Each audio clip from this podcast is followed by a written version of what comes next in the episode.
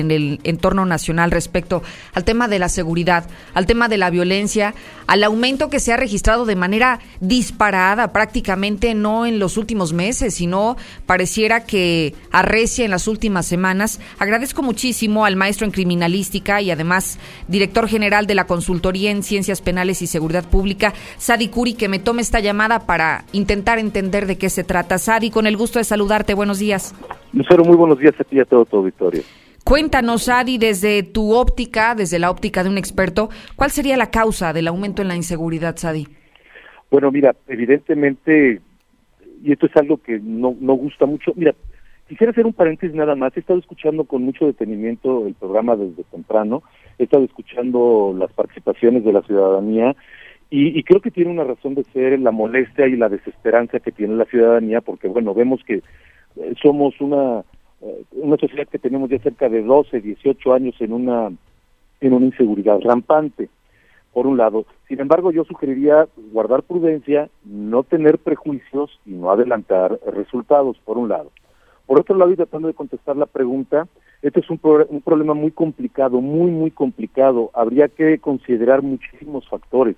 Factores de cuál es el problema que está generando la, la violencia en este país, puede ser el trasiego de la droga, los laboratorios de precursor, con, donde utilizan precursores para generar drogas sintéticas, Aguascalientes, qué lugar ocupa en este trasiego de droga, en fin, creo que son muchos, muchos los factores que debemos de considerar para tratar de tener un diagnóstico objetivo. Y un, y un problema que ha venido creciendo de, también de unos años a la fecha es la desaparición de organismos de inteligencia en este país. En este país no se llevan a cabo labores de inteligencia policial como deberían de llevarse simplemente el gobierno federal de un plumazo acaba de desaparecer el CISEN, que tampoco hacía labores de inteligencia como deberían de haberse llevado, sino de espionaje, pero sí escuchando al señor fiscal de que no se llevan a cabo labores de prevención, en este tema de narcotráfico, de venta de estupefacientes, las labores de inteligencia son preponderantes para poder llevar a cabo eh, operativos exitosos. Oye, Sadi, pero solamente con el tema de prevención, es decir, el tema de inseguridad no está únicamente relacionado con un tema de prevención en materia de seguridad, es decir, son multifactoriales, como tú lo mencionas, tal vez el tema educativo, tal vez el tema económico y un deterioro de la sociedad o de estos rubros, tal vez el resultado es este en materia de inseguridad, pero no únicamente con el, el asunto de la prevención, o no sé, te pregunto. Sí, no, totalmente de acuerdo. Lo platicábamos el día de ayer en el noticiero de la tarde, que es este, la sociedad juega un papel preponderante en todo esto. Y como sociedad nos hemos eh, situado en una zona de confort, resbalando responsabilidades que nos competen a las autoridades de los tres niveles. Y ojo, no quiere decir que nos armemos y que hagamos funciones de policía. Hay muchísimos aspectos en materia de seguridad donde la sociedad no cumplimos con nuestras obligaciones. Y ahí también aplicaría este mismo mensaje para las autoridades, porque yo cuando escuchaba al fiscal interpreté que aventaba la bolita a las otras corporaciones que no hacían y que los únicos que sí trabajaban eran los ministeriales. Yo, yo creo que a estas alturas del juego, eh, esta sociedad, nuestra sociedad, ya nos queda muy claro qué es lo que debe de hacer cada autoridad. Nos queda muy, muy claro ha sido un proceso, un, proceso de enseñanza-aprendizaje muy doloroso, en donde nos ha quedado claro qué hace una policía municipal, qué hace un policía ministerial, qué hace la policía federal. Algo que quizás no nos quede claro a muchos es qué hace la Guardia Nacional, porque ha brillado, ha brillado por una magnífica ausencia.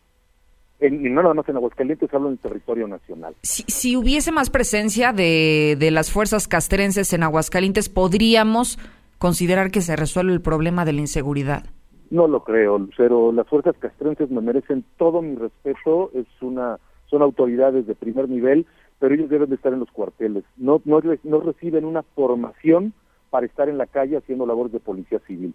Creo que la policía civil debe de reestructurarse, deben de tener las lintas que han estado mencionando a lo largo del, del programa, en fin, modificar sus estrategias, etcétera, etcétera.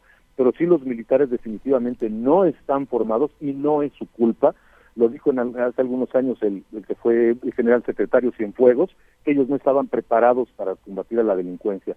y no es posible que después de una capacitación de tres meses a una Guardia Nacional estén en la calle para poder llevar a cabo estas, estas, estas labores. Yo no creo que esa sea la solución.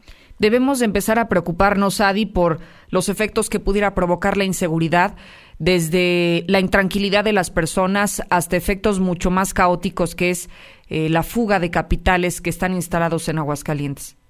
Yo creo que preocupados tenemos ya muchísimos años, ¿no? Yo creo que hay que darle la justa dimensión yo creo que hay que ver exactamente qué es lo que está pasando. No fue una gracia, no fue una situación fácil la que sucedió este fin de semana. Vamos dando la justa dimensión, esperemos que nuestras autoridades respondan debidamente.